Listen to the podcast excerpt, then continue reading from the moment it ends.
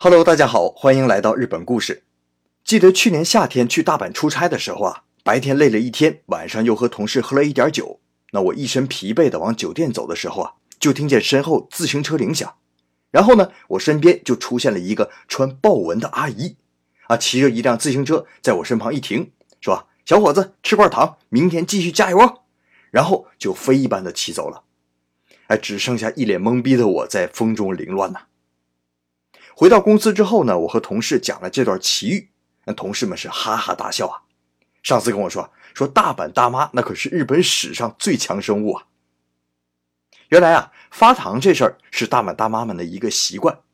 据说啊，大阪的女孩子从上高中开始，每个人都会准备一个小糖包，里面装的是各种糖。上学上班呢，和闺蜜们逛街都会时不时的吃上一块儿。等到了阿姨们这个年龄的时候呢，那就看谁都是自己家孩子，看谁都可爱。尤其是碰见那种看起来比较落魄的人，就会走上前递他一块糖，鼓励一下年轻人嘛。所以那天晚上，可能是我满身疲惫，才吸引了大阪大妈。哎，你说要是给我糖的不是阿姨，而是个年轻女孩子，该多好啊！哎，算了算了，想歪了啊。我上司啊，年轻的时候也是这样。他曾经呢在大阪读大学，有一次去电影院看电影的时候，中途突然咳嗽起来。这时候啊，后面看电影的一个大妈就递给他了一块糖。等电影结束之后，他向大妈道谢的时候呢，大妈又笑呵呵的给了他一块糖，和刚才吃的那个还不是一个味儿的。你看这大阪大妈很可爱的。那说他们是史上最强生物呢，是指买东西的时候，日本人买东西啊不爱讲价，可是大阪大妈不。无论是在小市场，还是在大百货商场，甚至我还看过在大阪那个环球影城的卖店里边跟售货员讲价的大阪大妈。当然了，现在也是少多了，而且超市、商场都是连连锁店，全国定价。不过，即便如此，大妈们呢还是想尽办法的。比如说，多买一点东西就会让人把零头抹掉，或者是超市里面经常有贴打折标签的，大妈们呢就会磨着贴标签的那个售货员给自己的商品呢都贴上标签。而且大阪大妈们呢，对金钱很敏感。平常聊天的时候啊，看到别人有好的东西，就会丝毫不避嫌的问人多少钱买的，还会把自己的好东西展现给对方看，然后逼着人家猜价格。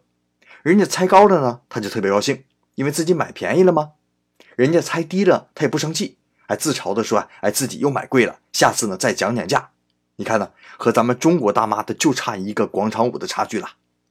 平常啊，很少见大阪大妈们生气，还总能拿自己的糗事当笑话讲给别人听。我有个同事的妈妈就是大阪人，非常的豪爽。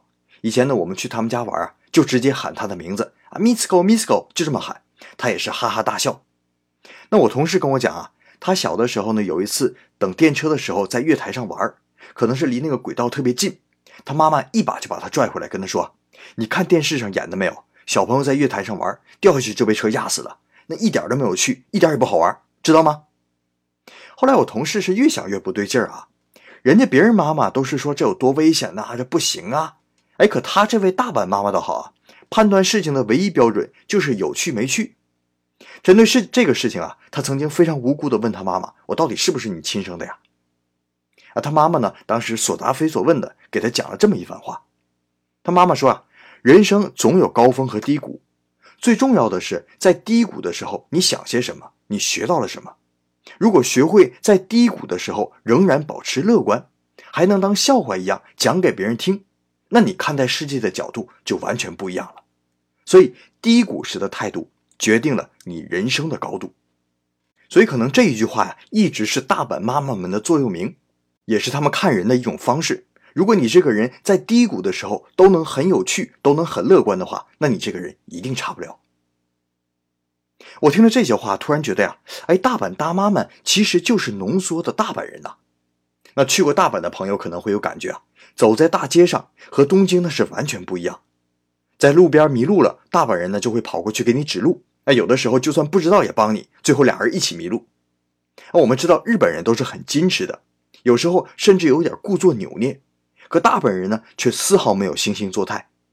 我们看电视上的搞笑艺人啊，经常都是一嘴大阪的关西腔。有些人明明不是大阪人，也学大阪人说话。那为什么？就是因为大阪人有意思啊，喜欢拿自己开涮，博大家一笑。所以，什么叫地域文化差异？这就是地域文化差异。都是日本大型都市，大阪和京都、东京完全不一样。京都呢，因为以前是日本的皇都，所以有一丝贵族气在里面。东京呢，先是被武士统治，然后呢又变成日本的行政中心，继而变成国际型大都市，所以有着一种高高在上的冷漠感。而大阪呢，就比较接地气了，从古以来就是商人的聚集地。那商人嘛，讲究就是和气生财，所以大阪人就特别的和气，也特别的有趣。同时呢，对金钱也特别敏感。这些啊，都一代一代的被大阪大妈们继承了下来，然后一辈儿一辈儿的传了下去。所以难怪啊，全日本人提起大碗大妈，不说欧沙咖欧巴桑，而是亲切的叫他们欧沙咖欧康。